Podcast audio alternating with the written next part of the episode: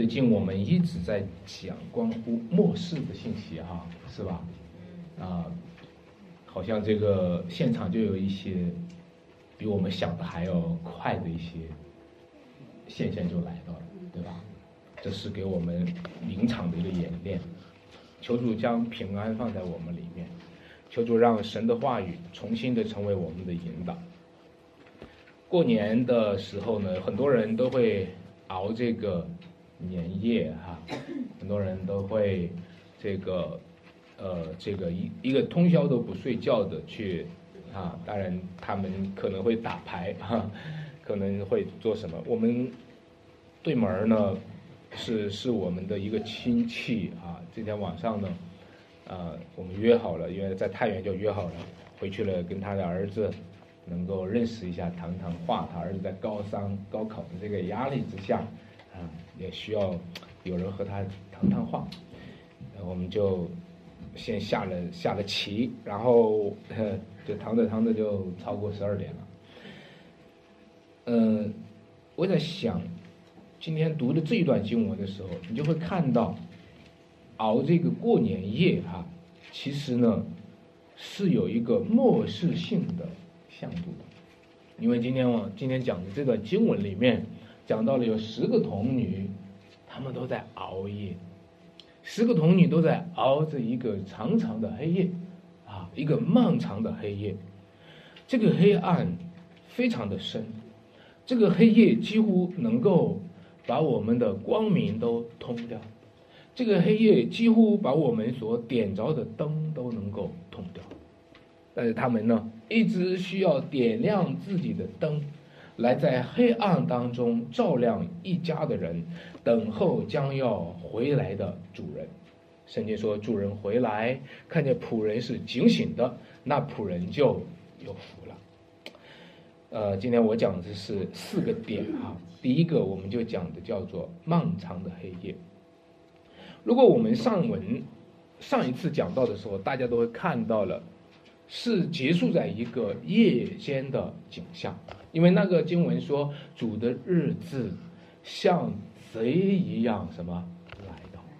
那讲到了说，家主若知道贼是什么时候来到，他就不容贼挖透房屋，或者是二更天还是三更天，那是一个夜将的一个景象。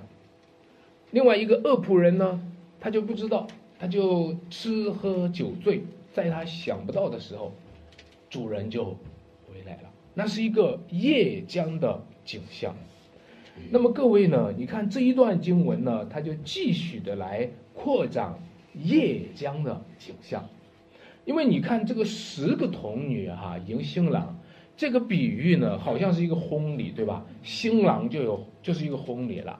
那新娘呢？新娘好像又是这十个童女，又又像是，因为正常来说新娘是一个，对吧？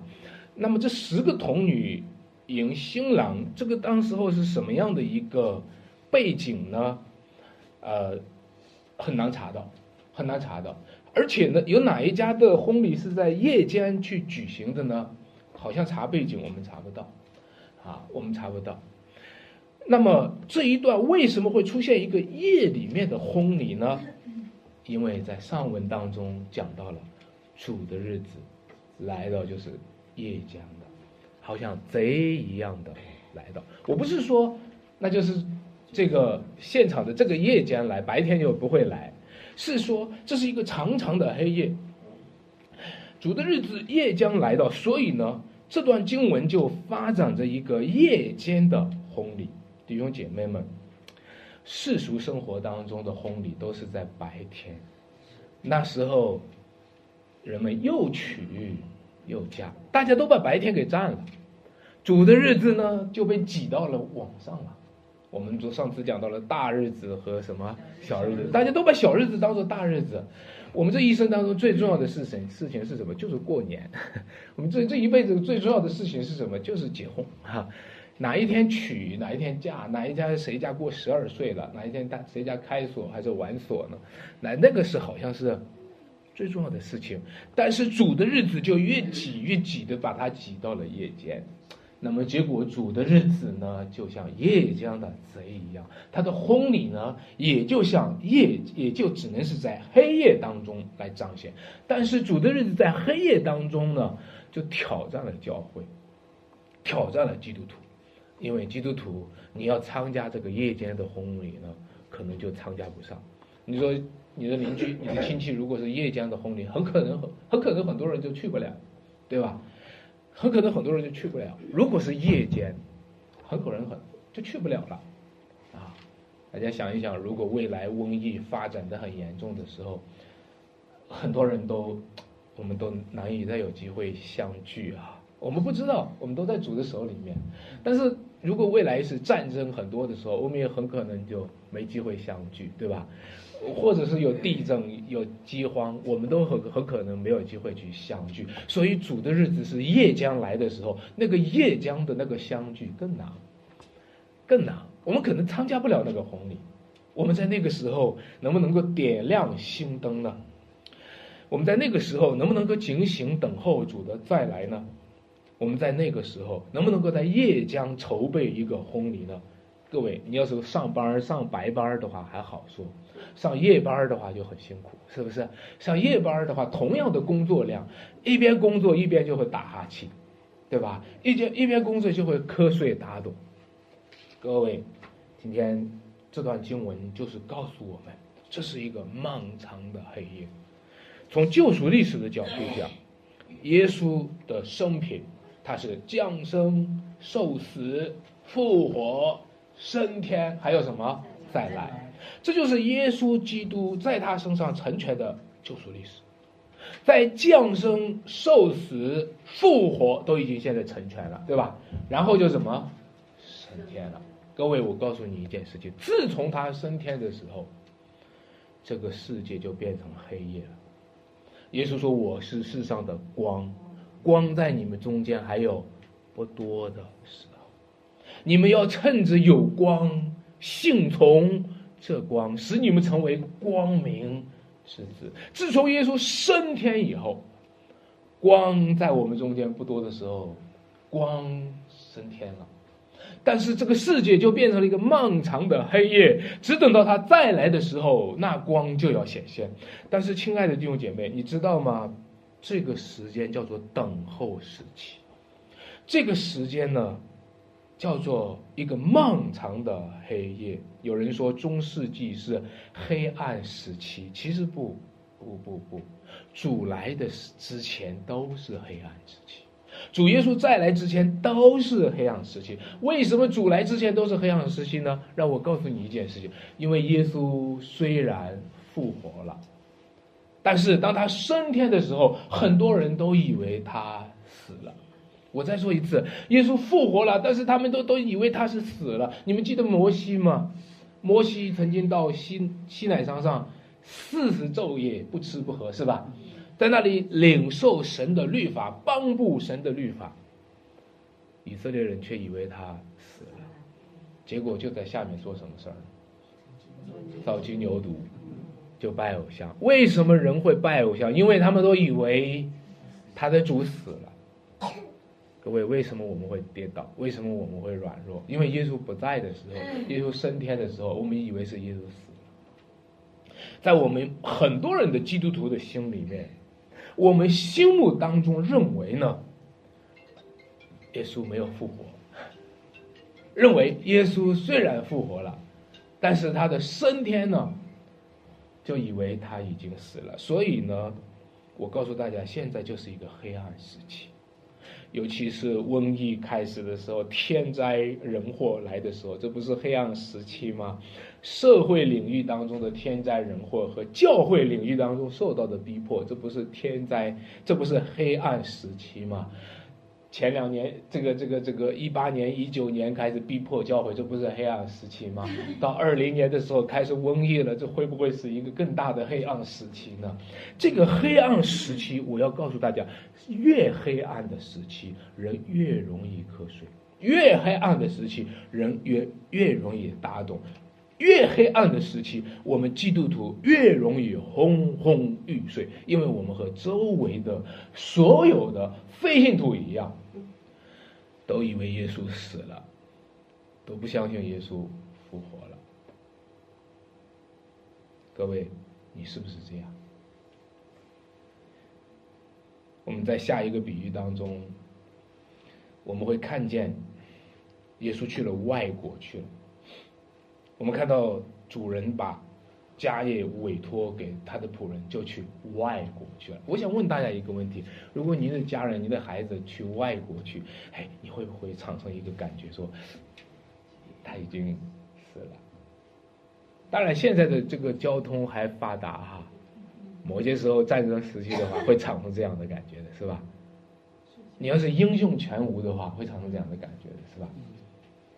如果你要是去了蛮荒之地的话，去了非洲，去了那个黑人部落、少数民族那个吃人的那个部落的话，可能会以为他死了。那如果他去了一个更文明的社会的话呢？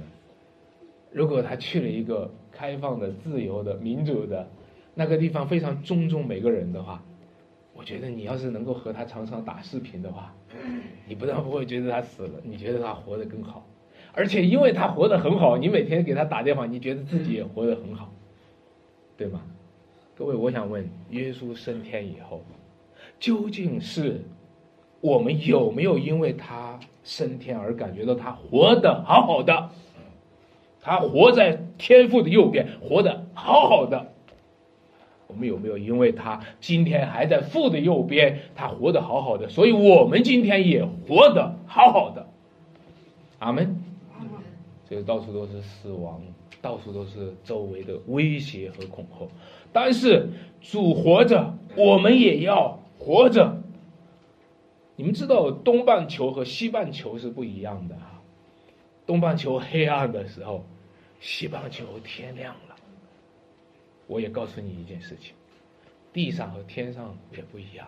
地上的黑暗时期，天上亮了，因为耶稣基督就像启明星一样的升上了高天。耶稣基督像启明星一样的在高天之上，已经远超过一切执政的、掌权的、有能的、主治的、今生的、来世的天使都在仰望他的光彩。耶稣基督在天上照亮了所有天上的天使，在地上却进入了黑暗时期。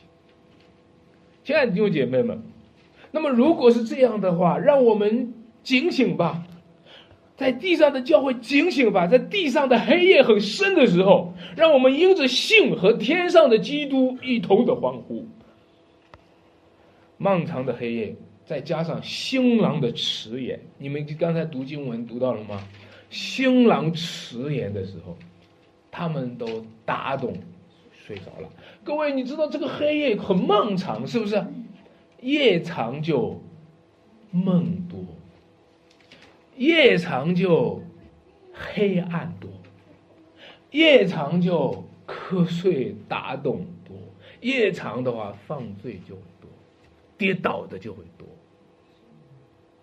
但是你看，夜本来就很长，现在谁呀？新郎还迟阳，迟延，迟延就是把夜拉得更长了。哦，这个黑夜拉得更长了。如果太阳，我们把太阳都像新郎一样出洞房，我们说太阳假比作是新郎的话，今天的太阳要迟延的话，整个夜就会拉长。我们知道，在这个南极、北极的黑夜是比较长的，哈。哈，我们要是去了木星、水星上，黑夜是很长的。如果夜要是拉长，新郎迟延的时候，夜拉长的时候，各位，我告诉大家，不是不只是愚拙的童女会睡着，让我告诉你，连聪明的童女也睡着了。愚拙童女睡着了，咱们可以理谅解，是吧？聪明童女你也睡着了，你都睡着了，你都是传道人。你都是好基督徒，你都是一个我们的榜样，你怎么睡着了？你知道吗？那就会有大部分人跌倒，就有大量的基督徒会跌倒。如果一个坏基督徒他跌倒了啊，他不行，他就是那样子。如果一个好基督徒跌倒了，我们就会很软弱，我们就会觉得很难过。我们开始就会埋怨，埋怨说你怎么做个聪明的童女你也跌倒了？结果呢，我们就埋怨，就共同的指向那个新郎，你怎么迟延了？你要不迟延的话，你看他也不会跌倒；他要不跌倒的话，我也不会跌倒。但是实际上，你看到吗？新郎为什么会迟延呢？为什么他会迟延呢？他不是在当言，他是在宽容我们，是吧？他为什么迟延呢？因为我们还没有悔改。为什么还迟延呢？为什么他推迟了时间？因为你一直在推推推，你一直不长大，你一直不悔改。我们每一次让自己的成长，我们都推，是吧？我们都往后推，我们让自己的悔改都往后推，是吧？所以新郎也往后推了，黑夜就变得漫长。亲爱的弟兄姐妹们，所以谁知道他的迟延是因为我们的迟延，他的迟延是因为我们没有悔改，他的迟延是因为我们还没有完成所托付的工作。谁知道他的迟延是隐藏了他的美意和恩典？因为我们的救主。他要显明他的恩典，他的恩典不单单是拯救那些警醒的儿女，他的恩典也要拯救那些打懂的儿女和睡着了的儿女。你将来会看到很多人像彼得一样的是跌倒了的，三次不认主。也许虽然我们不愿意，也许你会心中敬重的那一位基督徒，或者那一位长辈，或者那位传道人。如果他也跌倒了的话，就像聪明的童女睡着了一样，你会看到神在他身上的恩典，并不是因为你警醒好，我今天就给你施恩。他是说，虽然你也睡着了，上帝仍然给你预备了恩典。那个聪明的童女，你最后你不能夸口说，你看我警醒，所以我就过得去了。你不能夸口，你会发现，我们都会警醒的警醒的，最后就被黑暗吞灭了。但是主仍然拯救了我们。漫长的黑夜需要耐心的等候。幕后的世代在漫长的黑夜当中，天已经快亮了，因为主已经复活了，主已经升天了，主已快要回来了。一切灾难频繁发作的时候，就是主的日子近了。一切灾难频繁发作的时候，黑夜最深的时候，我们打懂最严重的时候，就是主的日子最近的时候。但是我们难免还是不够警醒，难免还是软弱跌倒了。就像在克西马尼园的时候，门徒都睡着了。克西马尼园里面没有一个门徒坚持下来，只但是那一位坚持下来了。主耶稣一直警醒。亲爱的弟兄姐妹，我们要警醒，但是我们真的是不够警醒。我们要警醒，但是我们警醒的警醒的就软弱了。最终是主一直在警醒，一直在承担着我们的软弱和失败，甚至他把我们从死亡当中和坟墓当中唤醒。我们接下来讲第二个点亮的心灯。点灯就是让我们点亮我们的心灯，警醒。一个人什么叫警醒？就是你的灯是亮的，你就是警醒的。你的灯熄灭了，那就不警醒了。什么时候我们的心灯亮着，我们就在继续的持守。弟兄姐妹，有时候疲倦的时候、软弱的时候、打盹的时候，就是我们的心灯在熄灭的时候。我们作为祭司，你知道他有一个责任，他就是要眺望祭坛上的什么火焰。祭司就是让祭坛上的火焰长长的点着，不可熄灭。弟兄姐妹。罗马书十二章讲的说，要心里火热，常常服侍主，对吧？殷勤不可懒惰。那么这样贞洁的童女，她就点亮了她的心灯，她殷勤的打理她的心灯，这就是对她的丈夫、对她的新郎最好的等待。各位，假如丈夫在外面上班哈，上上夜班回来了。他走到楼下的时候，抬头一看他家的窗户，他的灯是亮着的；或者他回来的时候，他家灯是熄灭的。这这感受一样吗？不一样，不一样。他回来的时候，他家灯是亮着的。他进来开门的时候，他发现他家灯是亮着的，他妻子还没睡，啊，给他把放热好了。那个时候他心里面是温暖的，对吧？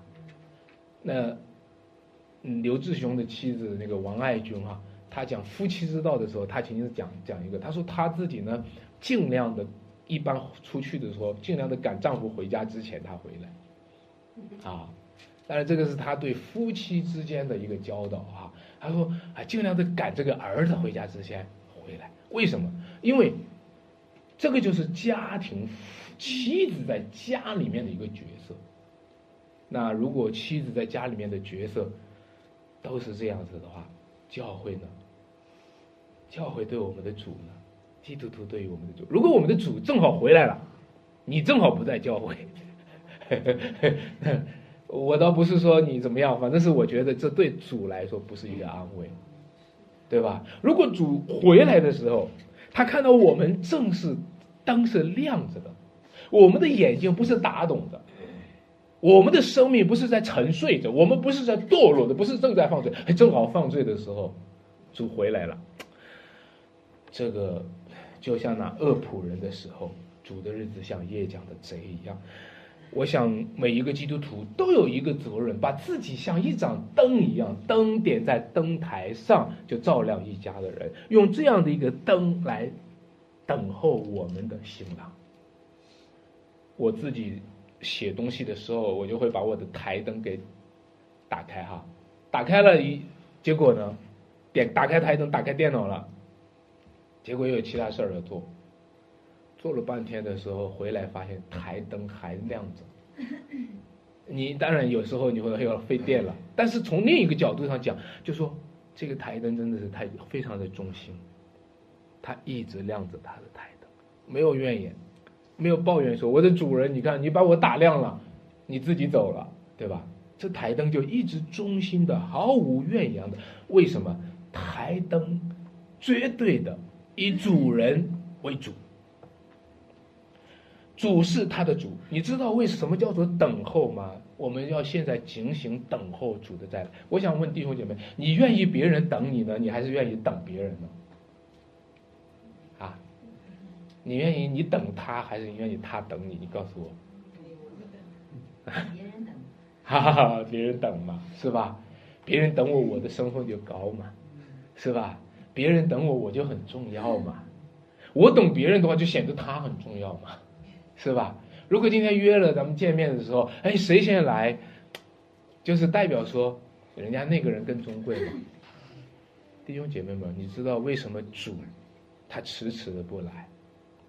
因为一直以来我们都没有预备好以他为主，我们长久都是以自己为主，都是让别人来等。弟兄姐妹们聚会的时候早一些来，就是我们等主，对吧？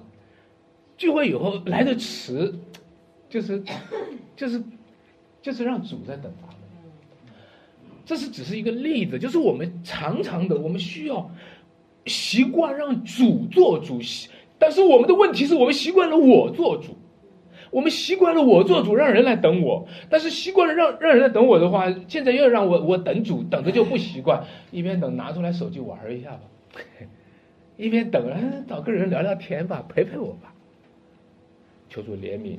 这就是我们发现，由于我们习惯了以我做主，不习惯以主做主，一等主心里就空虚，一等主心里就寂寞，就无聊，没人陪伴我，那就好了，自己找一个什么乐趣陪陪我吧，打打游戏吧。结果各位你就知道，主来的时候，你的灯是熄灭的；主来的时候，你错过了。亲爱的弟兄姐妹们，你看到那些。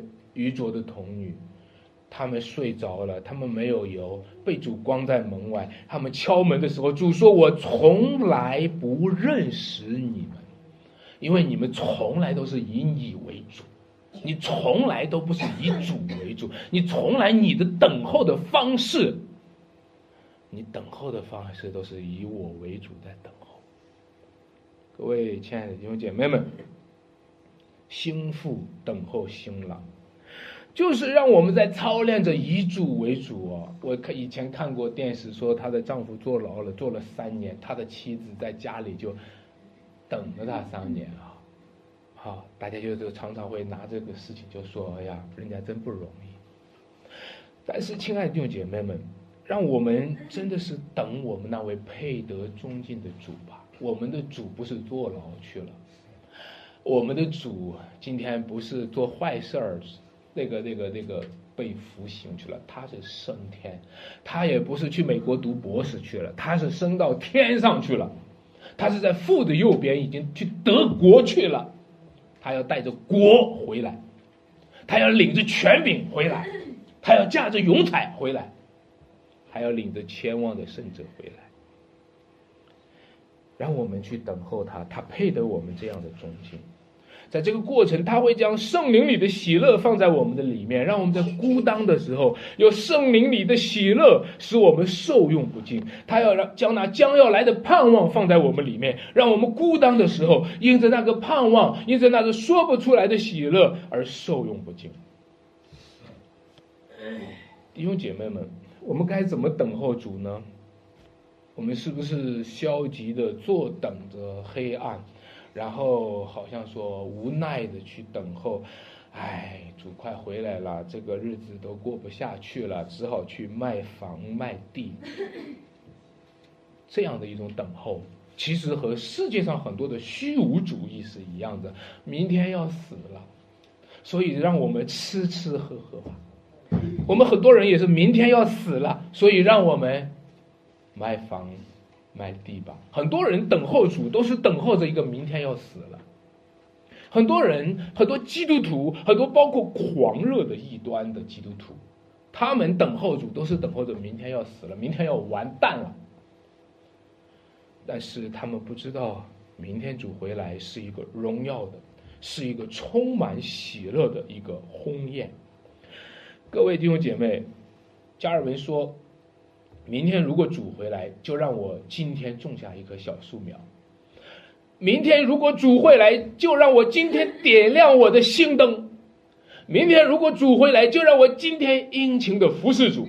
明天如果主回来，就让我就像新娘子一样，把自己打扮的漂漂亮亮。明天如果主回来，就让我预备一个美好的见面吧。过年的时候，我们很期待的要回家里面，要和父母见面。但是见了面，有时候见面真不愉快，是吧？我们很期待的过年或者正月或者初二的时候要宴请我们的客人哦，我们很期待。结果见面的时候，我们见面见得很不愉快。那么将来主回来的时候，我们和主愉快吗？见面很愉快吗？主会不会说你这个又饿又老的人？弟兄姐妹们，求主让我们预备像那五千两的，就预备自己五千两的恩赐去服侍主；二千两的，就预备自己二千两的恩赐去忠心的服侍，免得我们羞愧，免得我们没有预备好。有时候你会参加不同的教会，你去这个教会的时候，发现这个教会充满了喜乐，充满了。福音充满了恩典，充满了动态的生命。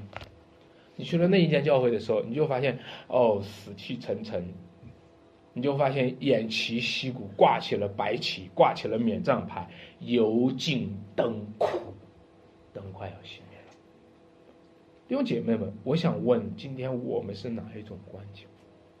我想问你的生命是哪一种光景？我们的教会是哪一种光景？如果有一天有人要去探望你的话，说：“哎呀，千万别来，别来，别来，我家里还乱着呢。你 千万别来，我家里还没预备好呢。家里你不要来了，看到我家里。那如果主说今天我要亲自来探访你，弟兄姐妹们探望你，你说别来，我今天要亲自探望你。我们会不会说主啊，我还没有预备好？所以我想讲第三个哈，我们要不断的加油。” 我们常常说要加油，要不断的加油。弟兄姐妹，我们要加油。我们今天要不加油的话，我们这油就尽了，灯就枯了。我们不加油的话，我们就停留在灯的服饰上。我我想好多时候我们就停留在灯的服饰上。作为一个传道人，我常常会把一切的功夫就花在这灯这这一场讲道的功夫上。我们有时候花在这一场聚会的功夫上，但我们平常的生活没有加油，没有加油。我们有时候就是把自己放在一个短暂的那个时候，我那个状态是最好的啊。今天要轮到我分享见证了，那个时候状态要预备好。但是我们平常的生活没有加油，弟兄姐妹们，我们的灯还能烧多久？我们属灵的状况还能有多少持续的供应？聪明的童女预备了油，愚拙的童女没有预备油。为什么聪明的童女就预备了油呢？让我告诉你一个秘密吧。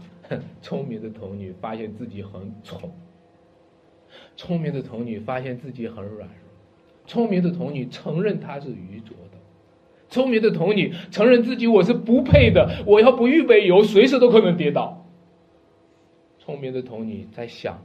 如果万一有有一天我跌倒了，我也像我批评的愚拙童女一样，我也不过是他，那该怎么办？聪明的童女知道自己不过是愚拙的，所以他就预备有，他要预备够用的恩典。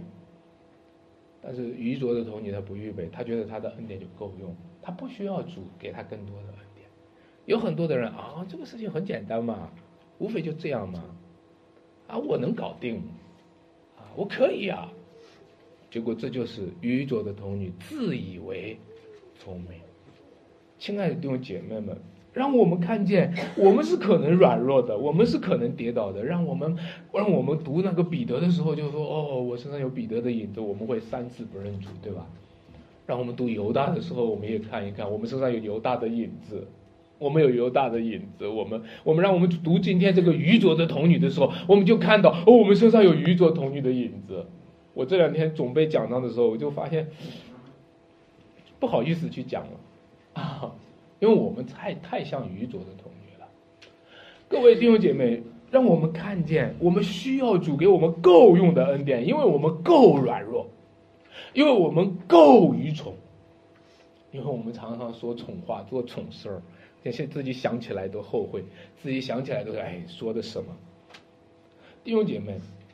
所以求主帮助我们，求主让我们看见圣经讲，神叫有智慧的中了自己的什么诡计。哦，你越觉得自己有聪明，越容易聪明反被聪明误。因为救恩是出于耶和华，救恩不是出于我们的聪明，救恩是出于耶和华，救恩不是出于我们的努力。救恩是出于上帝的智慧，救恩不是出于我们的智慧。既然如此，那就让我们来看瘟疫。最近我们看到瘟疫的时候，可能会让我们软弱。其实，我们常常会因着耶和华救恩是出于耶和华而软弱。我们常常会软弱说：“哎，人是无力的，对吧？”我们是没能耐的。我们看到瘟疫的时候，我们是没能耐的。我们看到我们生病的时候，我我们是没能耐的。我们看到这一切都出于上帝。我我想我我想有一句话哈是最伤人的，就是说这个瘟疫是出于上帝。如果在这个时候讲一句这样的话，是伤人的，会引起愤怒的。在这个时候，大家。最容易讲的是洪水无情，人有情，对吧？啊，如果现在讲一句话说，这一这是出于上帝的，你想我们不会软弱吗？外面的人会愤怒，里面的人会软弱，是吧？我们要是今天讲说，哦，啊，这个是一个细菌，这是一个冠状病毒，啊，把那个冠状病毒灭了之后，如果讲一句话，那是很可怕的。那冠状病病毒是不是耶和华派来的？哇！你要是说这句话，我相信这个绝对是不入流的，绝对会引起整个社会的轰然的爆发性的批评，是吧？各位，各位，让我告诉你，这就是今天很多时候我们的灯就会在这里熄灭。我们的心灯就会在这个地方熄灭。我们这聪明的童女也可能在这个地方熄灭，我们的灯就暗了。我们在埋怨说：“哎，上帝啊，你怎么可以这样？”我们在叹息说：“主啊，我知道你是个忍心的人。”你们读到那个经文了吗？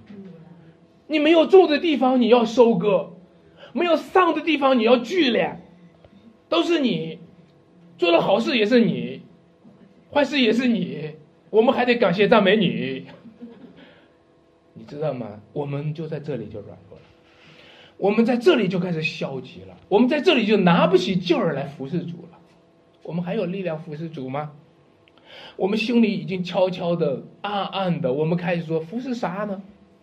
我们就开始把自己的那一千两银子就埋起来了，算了吧，算了吧，对吧？我们服侍不下去了。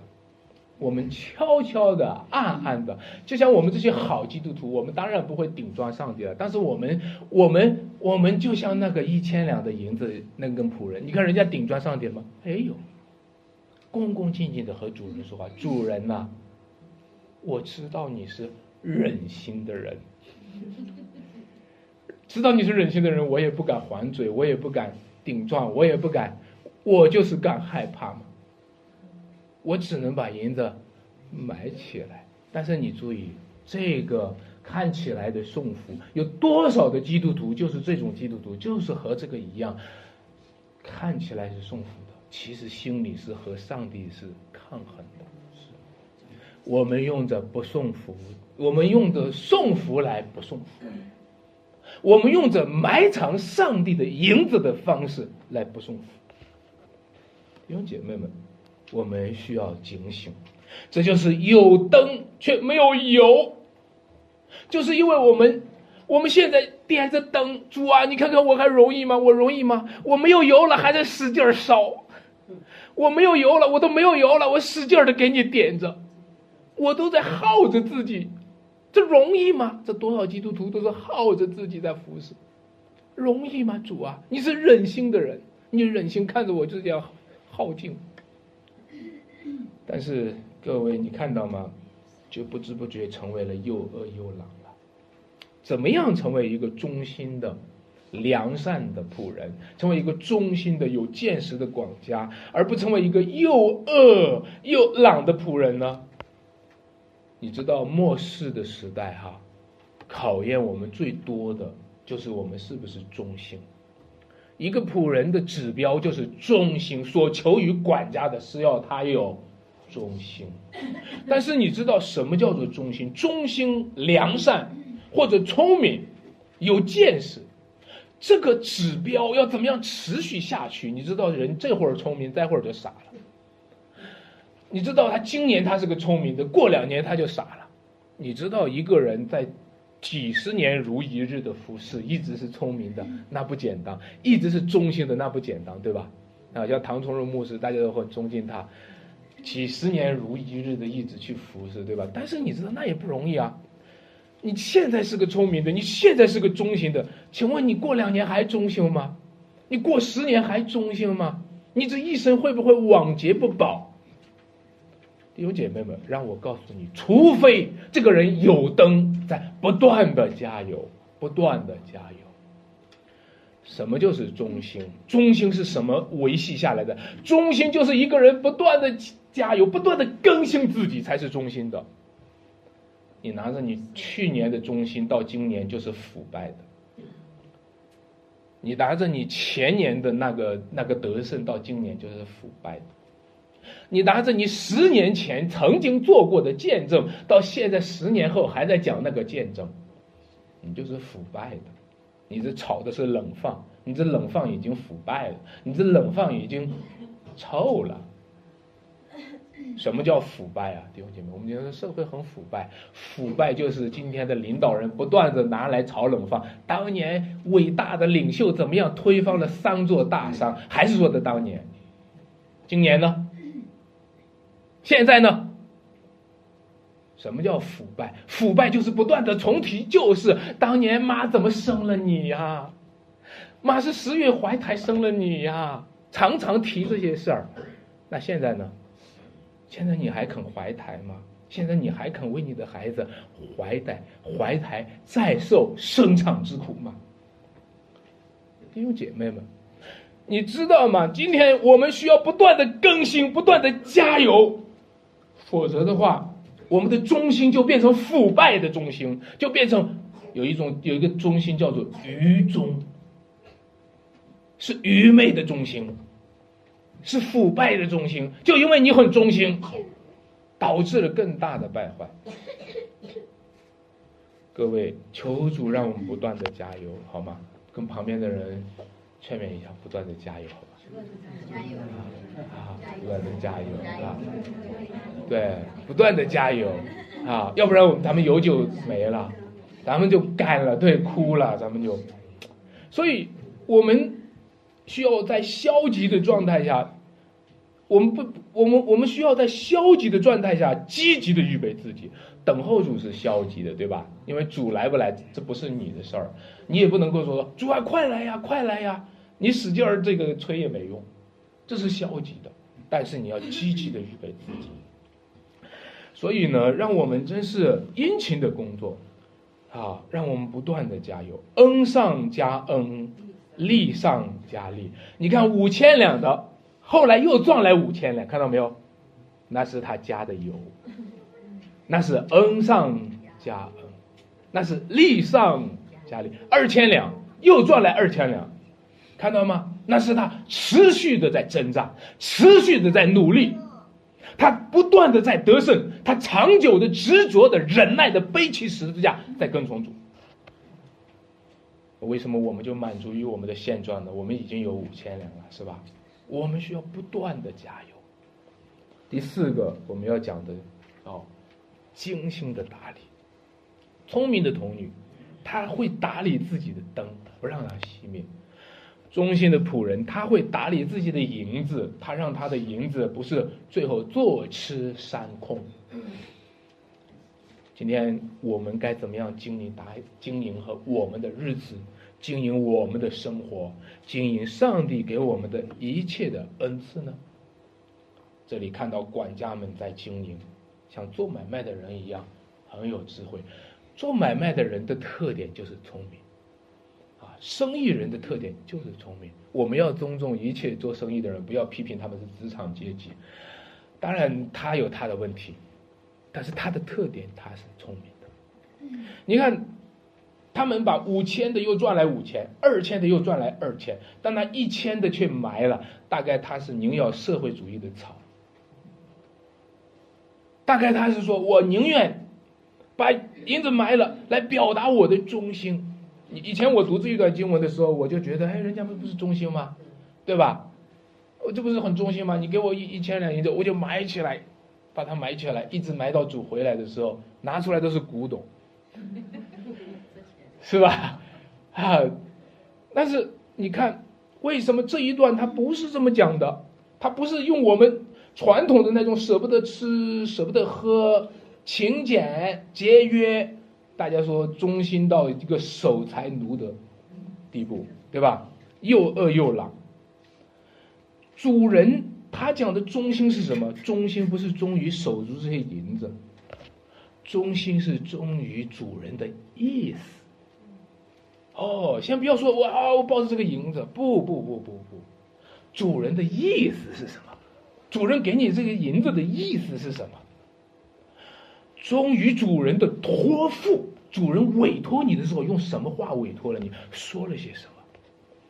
各位，最后我们就发现，主人给我们的恩赐是让我们去经营，而不是让我们去埋葬。弟兄姐妹们，主人是让我们用这些恩赐去把它增值，去把它加油，而不是用来去荒废。我在成都上秋雨的会友课程的时候啊，王一牧师讲了一句话让我很震动我。他说：“很多的人，很多的基督徒，任凭自己身上的恩赐荒废下去。”我我当时我听了就吓了一跳，因为我的的确确我自己在那个时候，我的恩赐正在荒废下去。我在老家的时候，你们都可以证明我应该是有讲道的恩赐的，但是我后来就不干了，我罢工了，我抗议教会的不，我抗议某些同工，我抗议某些人的做法，我看到教会这个样子，我不干了。啊，当然了，虽然没有那么激烈，有时候是隐隐的在表示这个意思。主人呐，你是忍心的人，所以。我拿着把银子埋起来，我不干了。弟兄姐妹们，你看到吗？这就是今天在教会当中常常隐藏着，有很多的基督徒正在采用着罢工的方式，任凭自己身上的恩赐荒废下去。亲爱的弟兄姐妹们，你真的要问自己。以前我们上那个有一次大学生营会上有一个标题叫做“宁可烧尽，不要锈坏”。啊，弟兄姐妹们，让我们身上的恩赐为主烧尽，强过了放在那里锈坏了，对吧？啊，把它腐烂了。所以，求主帮助我们。让我们真的是尽心的在主面前，我们真是忠心的在主面前，忠于主托付我们的恩赐。主给你什么恩赐，自己来放心一下。在现代的社会里面，罢工呢是一种抵制独裁的手段。我们看到在香港发生的有罢工啊，我们看到在整个各个地方的时候，有一些独裁的专制来到的时候，罢工是一个很有效的一个手段。我不干了，我罢课。以前的学生们罢课到街上去游行，工人们罢工到街上去游行，这是一个很有力的一个手段。这个词常常大家知道，这个王毅牧师也用了一个这个这个字“非暴力不合作”。但是今天大家都知道，我们现在呢是拿来用这个“非暴力不合作”，不是用来反对独裁，是用来反对上帝的。我们和上帝也是非暴力 不合作。外面呢，外邦人是有暴力不合作，把咱们抓起来哈，把咱们关牢里面。咱们里面的基督徒呢是非暴力 不合作，你就会发现，我真的要和大家来讨论这个问题了，就是说你正在用反对独裁的方式来反对上帝。哦，亲爱的弟兄姐妹们，让我们开始来问一个问题。当我们用来反对独裁的方式去用来反对上帝的时候，就说明在你心目当中的上帝是个独裁者。主啊，我知道你是个忍心的人。主啊，我知道你是个严厉的人。其实你把话说白了吧，在你的心目当中，上帝就是个独裁的人。不，上帝不是独裁的人，上帝是主权的神。但是你今天却把主权的神等同于独裁的人，这两个有什么区别？有个本质的区别，看起来很像，但是你知道吗？什么叫做独裁？独裁就是他本来不是主权者，但是他却以主权者的姿态出现，这个叫独裁。可是今天那一位真的是主权者，他真的是主，我们宣传的就是耶稣是主。阿门。耶稣是主，他真的是主，所以主耶稣也没有纠正他讲的。他是主耶稣说：“你既然知道我没有种的地方要收割，哎，你你说的没错。你也既然知道我没有赏的地方要聚敛，你主啊，你看你你也没有播种，你就要收割。对呀，我就是这样呀。”主没有没有没有说说不好意思呀，让你误会了。其实我其实我不是这样子的。其实 主没有解释。对啊，你说的对啊。你觉得我是严厉的人，你觉得我是软心的人，我就是啊。没有种的地方要收割。各位基督徒，主在我们身上每一个恩赐都是一个种子，过两天都要交账。没有否认。你既然知道是这样，为什么？为什么这个主权让你惧怕没有惧怕的让你惧怕的更英雄，反而让你惧怕的更懒惰。啊？你看到主的回答吗？为什么你既然知道我没有种的地方要收割，没有赏的地方要聚敛，你说你就害怕？好啊，你害怕吗？你害怕？那你给了足够的敬畏吗？给上帝？你害怕？你给了那位上帝配得的尊崇吗？你害怕把尊贵和荣耀归给他了吗？没有，没有。你把他的银子给埋了。我害怕，我就偏不给你尊贵，我也偏不给你荣耀，我也偏不给你敬拜。所以你自己的口要定你自己的罪。各位，你知道主权者是谁吗？在这个世界上有很多不是主权者的宣告他们是主权者，结果呢，真正的主权者我们就把他看成是独裁者。很多人今天反对上帝，你知道吗？这个世界外邦为什么争闹？因为他把上帝看成独裁者，网民为什么谋算虚妄的事？地上的君王和臣宰一同起来，他们要反对受膏者，是吧？反对耶格耶和华并他的受膏者，他们看他是独裁者，主权的上帝，你把他看成独裁者。独裁者，你反而倒把他看成是主权的上帝，这就是今天的悲哀。这个世界的悲哀就是在在那里。这世界上的独裁者，谁独裁者越厉害，你就向他卑躬屈膝，你就向他当做独裁者。而真正的主权者，你却没有敬畏他。所以感谢上帝，让我们来看，基督徒有时候有一种。不知不觉的隐藏的一种对抗性的送服，这种对抗性的送服，就是他根本不知道，最终他不知道上帝究竟是谁，他是天地的主，耶稣基督他是万有的主，他不知道这一点，他也不信这一点，所以他。一边服侍，一边在悄悄的对抗。以前我们在工厂里面找工人的时候，大家都知道，很多的工人和他的主人都是一边服侍，一边悄悄的对抗，是吧？一边干活儿给主人抬东西的时候，一边就就给他瞎踹到这儿，让他过两天，是吧？很多的，你知道吗？我我哥哥这个他他哥，我就他很辛苦。我说你为什么不找一个工人呢？不给你好好干。他来了就使劲儿给你使坏，你没有他，你本来是找他帮忙，他就使坏。但是我告诉大家，教会当中有多少的基督徒和上帝也是这么干的，他都给上帝使坏。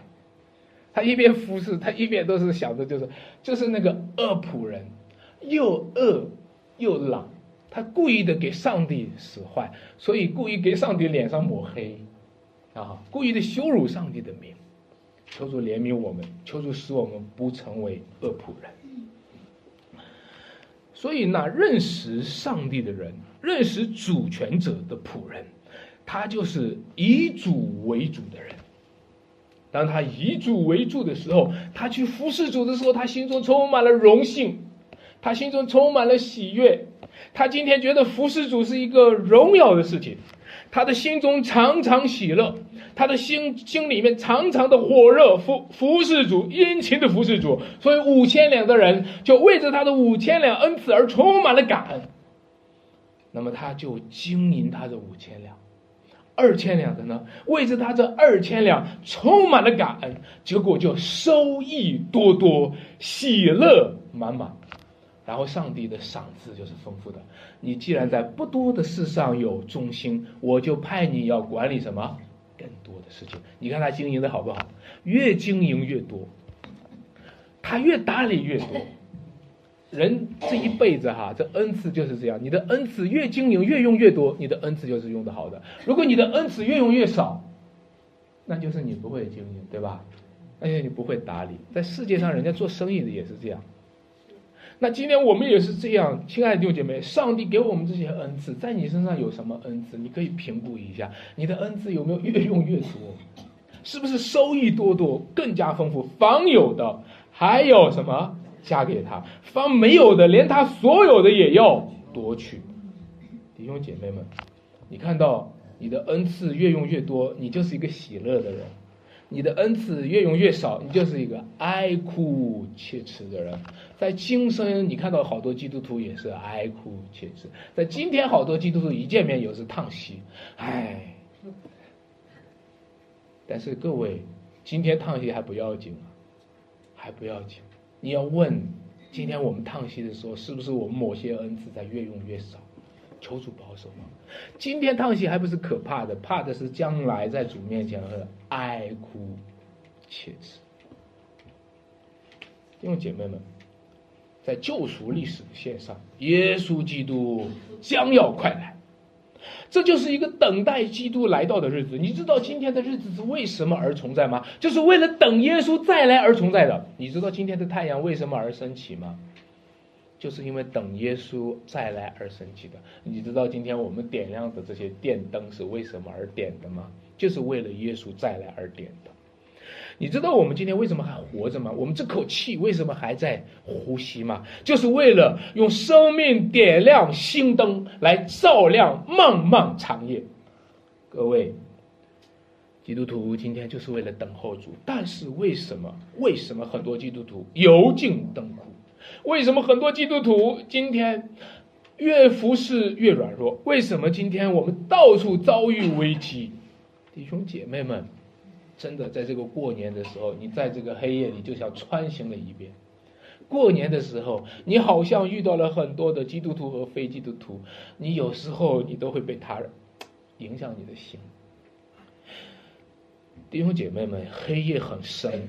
深到一个地步，它能够把你点着的灯给你灯灭。黑夜很深，深到一个地步，它能够让你打盹瞌睡。黑夜很深，你看到周围一家一家的灯都熄了，就咱们家点着灯，你都不好意思再点着，对吗？人家的灯都熄灭了，你都不好意思再点着，你都说你看谁家的灯都熄了。你看，你看那个最有、最有、最有生命的那个是最最有热心的基督徒，他的灯都熄了，你都不好意思。但是我们需要不断的加油，我们需要彼此的勉励，我们需要不断的回到那个生命的泉源，让主耶稣基督的恩典和恩赐在激励我们，眺望我们心中的火焰。忠于上帝托付的使命，经营主所托管的职分。等到主回来的时候，他夸奖我们，称赞我们，说我们是忠心良善、有见识的管家。我们一起来祷告。主啊，我们感谢你，今天让我们再眺望恩赐，感谢你让我们再眺望心中的火。哦，主啊，求你除掉我们心中那一个心中的又恶又懒，除掉我们心中的假冒伪善，除掉我们心中这种主啊，表面用灯在照你心中，其实早就没有油了。主啊，使我们真是不断的在你里面领受恩典。主啊，谢谢你给我们的五千两，谢谢你给我们的二千两，也谢谢你给我们的一千两，让我们真是不要埋怨说给的太少。让我们真的是多多的用起来，因为星星之火都可以燎原，就是一点点灯点起来的灯都可以继续越点越多。主啊，在这漠河的黑暗时期，让我们来看见主耶稣基督一直与我们同在，你所派遣的圣灵一直与我们同在。主的众教会，让我们彼此守望，让我们一同的互相带到。持续的守住最后的阵地，主啊，与我们同在，尤其是在这黑暗的很严重的时候，到处都是瘟疫的时候，让我们知道基督徒该做什么，让我们能够为这个世代去祷告，让我们为这个世代去守望。求你听我们祷告，奉主耶稣基督名求，阿门。